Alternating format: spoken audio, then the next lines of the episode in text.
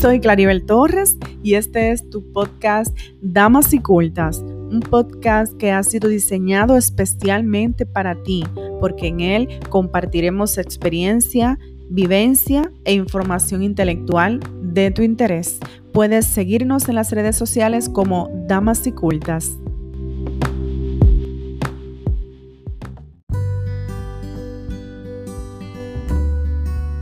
Pues hoy te traigo un tema tan común que sin duda te sentirás identificada o identificado, porque como bien dice la intro, es, es un podcast donde tratamos temas de experiencia, vivencia y de hecho información intelectual del interés de todos.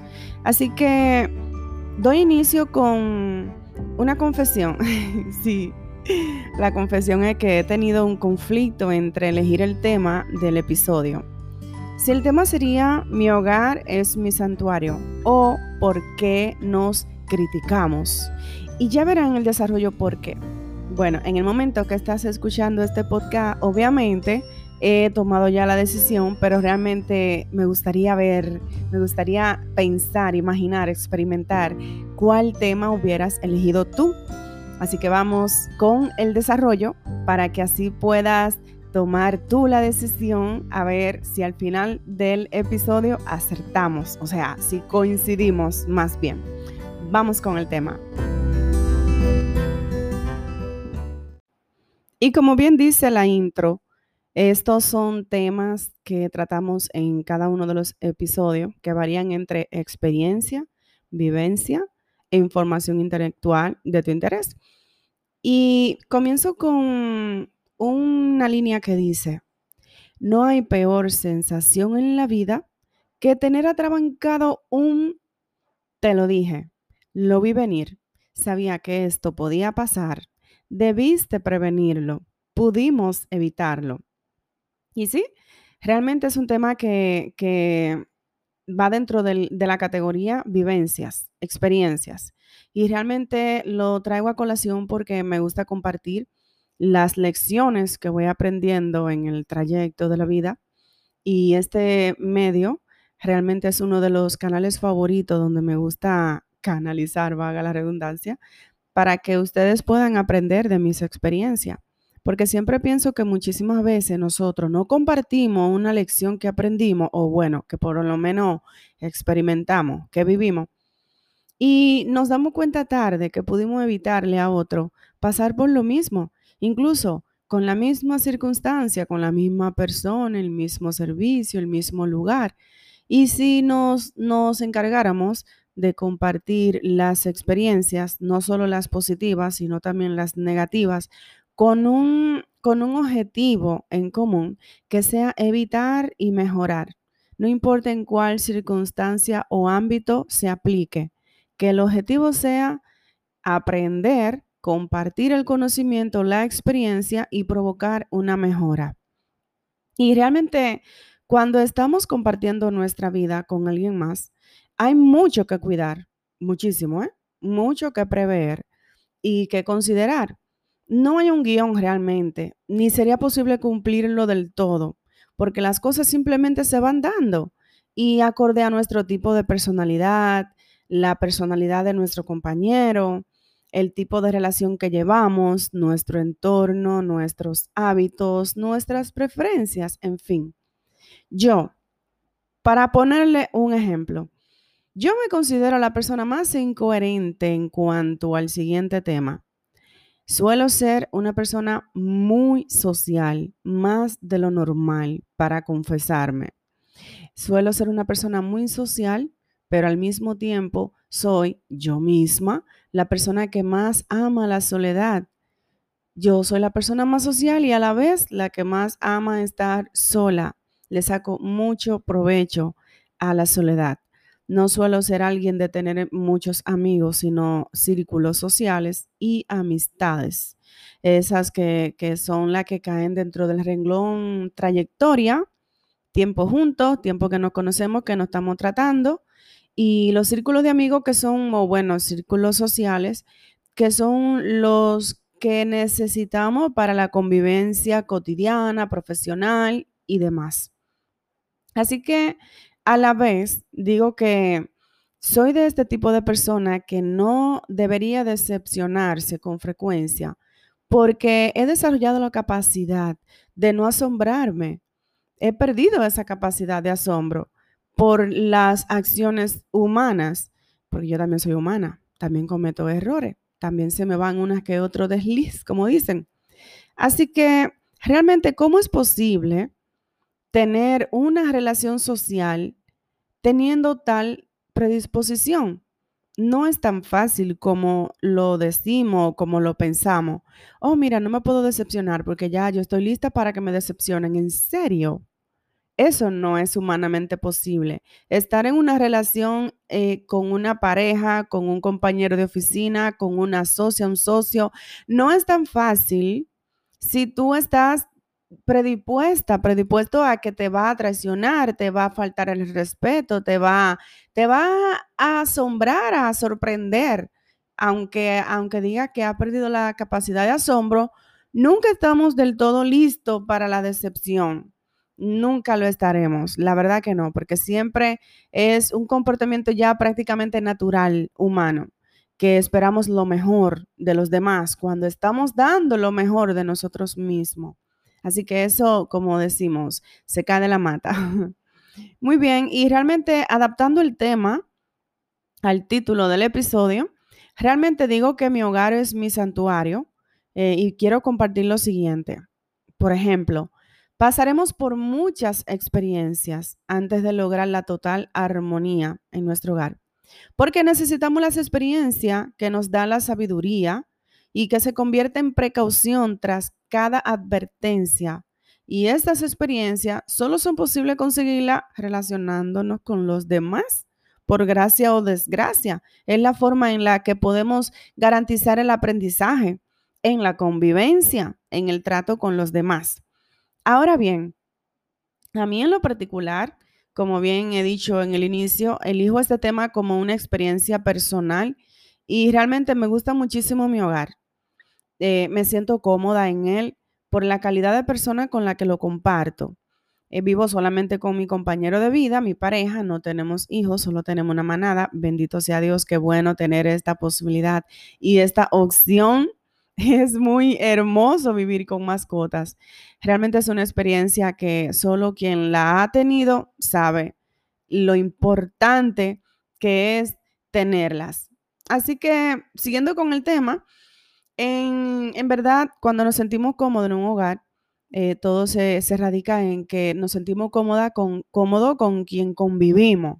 Eso es, yo digo que siempre eso es lo primordial, porque realmente ese compañero de vida con quien comparto mi cotidianidad y mis hábitos, pero hay veces en la que este casi perfecto compañero que Dios me ha enviado toma decisiones que terminan alterando el aura del hogar aunque nosotras también cometemos ese tipo de errores. De hecho, es posiblemente más común que ocurra entre nosotras que entre ellos. Y realmente algunas eh, con más frecuencia que ellos, pero en mi caso no suele ocurrir así, porque aunque suelo parecer más ingenua por, por asunto de edad, de experiencia, tengo una memoria altamente selectiva, altísimamente selectiva. Selecciono muy bien cuáles recuerdos retener. Así que puedo memorizar una actitud, una expresión, una circunstancia, una circunstancia X, que normalmente un humano normal no le presta igual atención o igual intensidad de atención a detalles que yo elijo sí considerarle. Así que, por ejemplo, hace dos años tuve episodios consecutivos con el mismo patrón de circunstancias, o sea, situaciones de vida que viví y realmente cuando me di cuenta, en un repaso, en un resumen, en una reflexión, dije, wow, pero me ha pasado por lo, menos con tres personas eh, experiencias muy similares. Espera, entonces yo tengo que hacer una revisión. No significa que yo estoy mal, pero hay un comportamiento en mí que hace que eso sea recurrente. Espérame, antes yo comenzar a juzgar y, a, maldecir o odiar, como humanamente, naturalmente, siempre lo primero que pensamos, eh, rechazar, realmente hay que hacerse una intro, ¿sí? Hay que reflexionar desde nuestra propia eh, perspectiva, primero que todo. Y eso es lo primero que me, puse a, revisar. Dije, espera, ¿por qué me está pasando esto mismo con varias personas? Hay un comportamiento en común en mí que yo debo mejorar. Y vamos a encontrarlo al final de este desarrollo. Realmente comenzaron a llegar a casa personas de manera paulatina y periódica, hasta que sin darnos cuenta ya tenían tanto protagonismo en nuestra cotidianidad y en nuestros hábitos, que realmente prefiero citarte por lo menos los tres casos que, son, vamos a decir, que lo tengo más fresco, que he seleccionado en mi memoria, retener. Por ejemplo, tenemos el caso 1, vamos a llamarle caso 1, caso 2, caso 3. Tenemos el caso 1, en el que, digamos que un tema, digamos para diferenciar caso 1, caso 2, caso 3. En este primer caso 1, eh, se escucha feo lo que voy a decir, pero tengo que darle un término que se, que se comprenda abiertamente en el momento que yo lo mencione. Y dice así, el emprendedor fracasado, dice, ya lo entenderás ahora que lo describo, pues se trata de un joven muy preparado, muy, muy preparado, muy intelectual, muy, eh, una persona con mucha capacidad, pero realmente a la edad de 30 y algo, todavía no tiene resultado en su vida. Y yo, de hecho, soy de la que predico que la vida no es una lista, un checklist, no, no lo es. Pero también hay que considerar que es muy importante tomar en cuenta la calidad de pensamiento, de actitud, de acción y de resultado de quienes nos rodeamos. Hay que estar consciente de eso. No podemos tampoco tapar el sol con un dedo. No significa que soy clasista, que soy selectiva. Sí, selectiva, sí, claro, eso sí lo acepto porque debemos serlo. Porque ser selectivo nos permitirá una garantía de la calidad de pensamiento y actitud, acción, decisión de nuestra propia vida. Esto es importante. Bueno, pues esta persona se acerca a nuestra vida. Vemos así eh, rápidamente esto que mencionó al principio, una persona súper preparada, pero que vemos como en el medio del camino, eh, lo vemos como, como dicen en buen latino, lo vemos quedado. Y nos, nos sentimos tan identificados en cierto modo o en cierto sentido, eh, refiriéndome o intentando referirme a que, vaya, en algún momento uno se puede ver en la misma, vamos a, vamos a ayudarle. ¿Cómo podemos ayudarle? Bueno, pues esta persona se acerca a nosotros, se acerca a nuestro hogar y, y se hace, sin darnos cuenta, ya era parte de nuestra cotidianidad, de nuestros hábitos. En fin, esta persona llegó a alterar tanto nuestros hábitos y nuestra cotidianidad que perdimos el control. Sí, uno pierde, aunque no absoluto, una gran parte importante del control. Y realmente a mayor empatía, peores consecuencias económicas, emocionales y sociales tuvimos con esa experiencia. Realmente para, para que nos dé el tiempo en este episodio, voy a, resumirlo, a resumirlo, digamos que resumir la circunstancia que experimentamos con esta, con esta experiencia y pasar a las consecuencias. En el caso 2, por ejemplo, el esposo desesperado, vamos a llamarle así. Y no trata más que de un humano desesperado en su hogar que solía madrugar ah, escapando al nuestro. Nos tomó, perdón, no, sí, nos tomó un promedio de un año y medio. Esa persona en casa, llegando a primera hora de la mañana, compartiendo con nosotros en nuestra terraza nuestro primer café. Y realmente, digo nosotros, pero no, no, yo no asistía, o sea, yo no estaba presente en el momento, en el lugar, pero sí ya se creó una costumbre, un hábito, una cotidianidad que ya yo no tenía control. Y bueno, realmente imagínate tú cómo es empezar el día escuchando una persona maldecir su presente en tu área más privada de tu hogar, que es tu terraza, en la hora de tu primer café, en serio, por mucho que creas que tienes el control emocional de tu vida, indirectamente te afecta. Afecta de hecho tu aura, tu pensamiento, afecta muchísimo tu rendimiento cotidiano, porque indirectamente tiene un repercuta, tiene un efecto. Y realmente igual, Tuvimos circunstancias muy negativas con las relaciones en la comunicación por estas descripciones que, te comparto. sobre cómo se fueron dando las cosas, las circunstancias. Y realmente en la energía y la vibra de nuestro ambiente también hubo una alteración. Porque imagínate, es como todos los días tú llegar al trabajo y escuchar a tu compañero con una letanía, es prácticamente lo mismo, afecta realmente. Digamos que en el caso 3, para no, para que nos dé el tiempo de, completar el tema en, el, en este episodio, en el caso 3, y aquí sí que voy a concluir, con los casos, porque podría sumar unos días más o menos y el tiempo no, no nos daría. en el caso 3 tenemos el típico joven de unos 30, de esos que conoces su historial desde su infancia, yo aquí poniéndome en mi rol de futura psicóloga, y realmente te ayuda a evitarte mucho, muchísimo, muchísimo problema. Pero bueno, cuando comienzas a compartir cotidianidad con alguien incluso sin conocerlo, pero esta persona suele venir recurrente a tu casa, no por ti, sino por tu pareja, que es donde entro en el tema de que es importante estar atento a la calidad de persona de las amistades que rodean a nuestra pareja. Eh, tiene que ser una situación mutua, viceversa, claro, porque los ángulos son diferentes. Muchas cosas que mi pareja ve en mis amistades que yo descarto o paso por alto o no presto atención. Es como un encantamiento temporal por el que pasamos. Y nuestra pareja sí tiene la capacidad de ver lo que nosotros no. Y es muy importante estar atento por eso. Así que este alguien llega a casa, llegó a, un nivel, esa esta última circunstancia que explico, que por ejemplo, cuando sabes que vas a recibir una visita, que de hecho nuestro hogar es de los que estamos ya en una etapa que las visitas son programadas, porque tenemos horario, ocupaciones, multi, multi eh, ocupaciones y realmente ya uno está en un nivel de vida que necesita programar sus visitas, porque con esto nosotros nos preparamos em, físicamente, el ambiente en la casa y de hecho mentalmente también, emocionalmente. Es una, es una preparación importante, una previa preparación demasiado importante para, para, tanto para los comensales como para la misma visita, porque de eso va a depender la calidad de atención que le prestemos, de hecho hasta la calidad de los detalles que, podamos eh, obsequiarle, atenderle. Y bueno, llegó un grado de que esa visita era tan recurrente que ya me dio igual irme a, una, a un evento, a una actividad, sin, sin, sin poner en orden mis trastes en mi cocina para ponerte un ejemplo. Y fue justo lo que luego me entero que esta persona salió a criticar.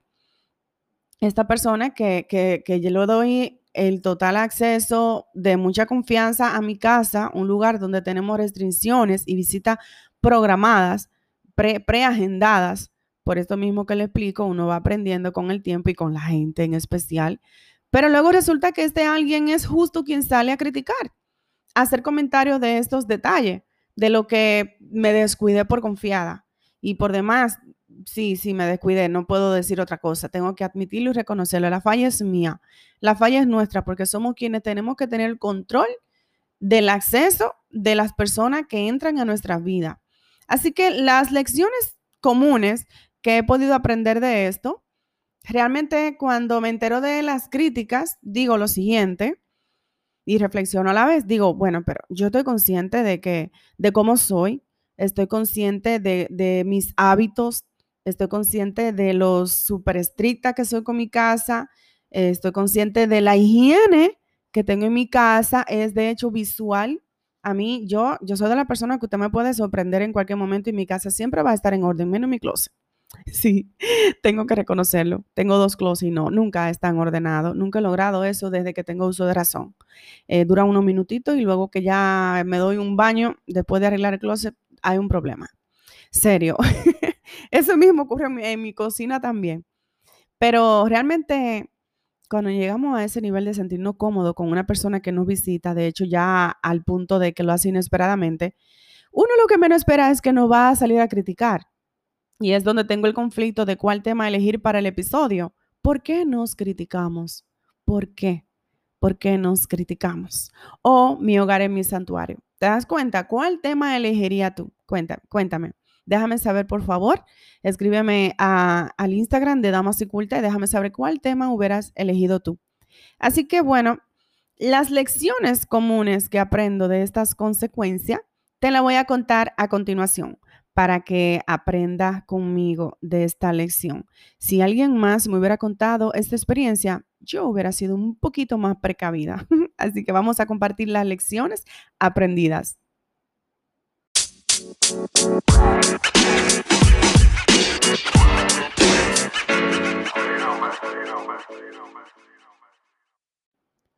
De las lecciones aprendidas, te puedo decir que me salieron prácticamente en automático.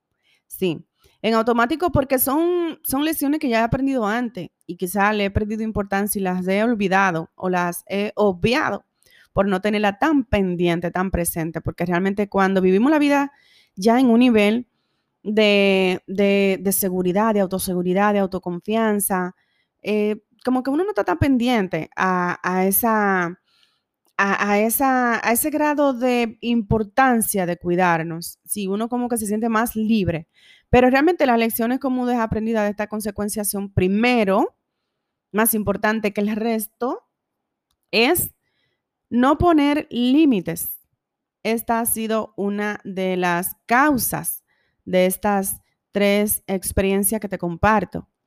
Si te das cuenta, se cae de la mata, como bien digo, me van a escuchar muchas veces decir la misma palabra, porque cuando no ponemos límite en todos los ámbitos de nuestras vidas, siempre vamos a tener consecuencias, porque no le estamos poniendo a las personas con las que nos estamos relacionando, no le estamos poniendo la regla a la vista.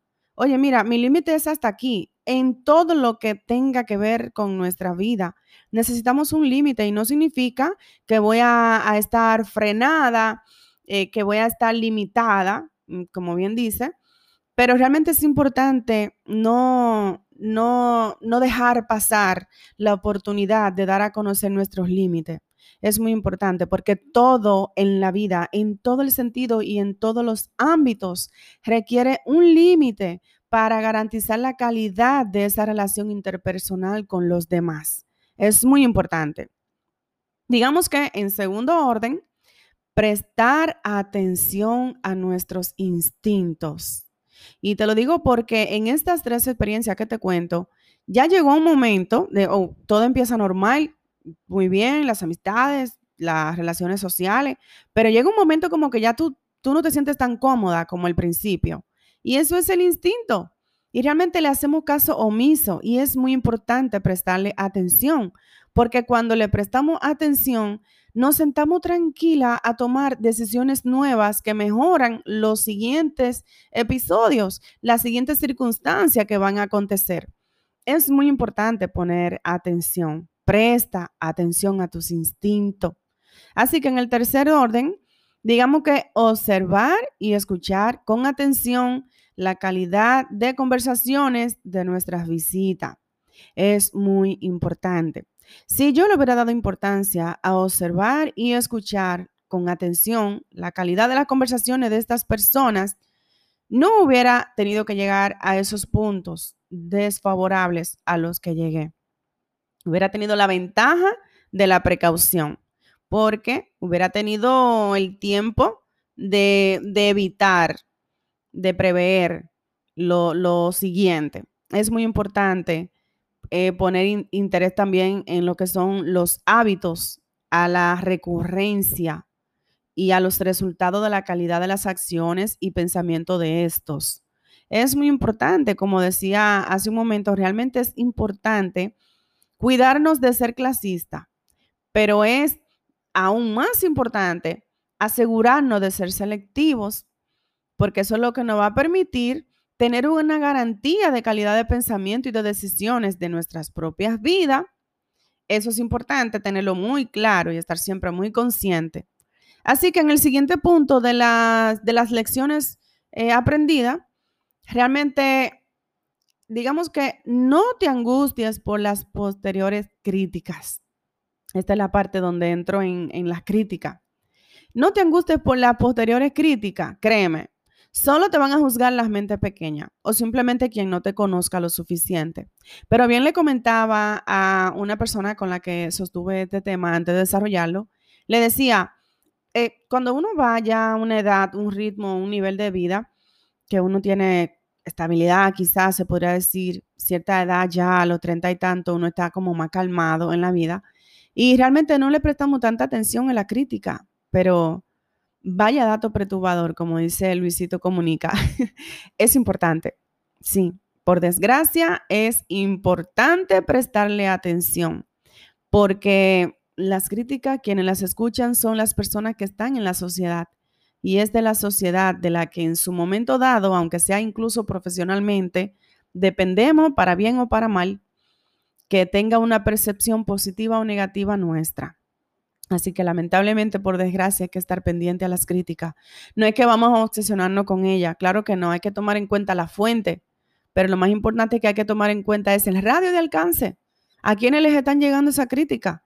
Eso para mí vale más que la fuente, porque ya la fuente, por el hecho de tener esa actitud, esa acción, se quita solo muchísima importancia de profesionalidad, muchísima. Pero sí me preocupan cuáles son los receptores que están recibiendo esa información. Esos son los que me preocupan. Así que no es que me quitan el sueño, pero sí me ocupan un poco de asegurarme de, de qué están criticando, el por qué y si puedo ponerle un stop o una remediación, si lo dije bien, realmente es importante. Así que hay que estar atento a qué se dice respecto a nosotros. Y respecto a la crítica, me encontré con un artículo súper interesantísimo que, del cual tomé unas cuantas líneas que decía, en el único aspecto que criticar podría ser valioso es si nos autocriticamos para mejorar como persona y subsanar nuestros defectos.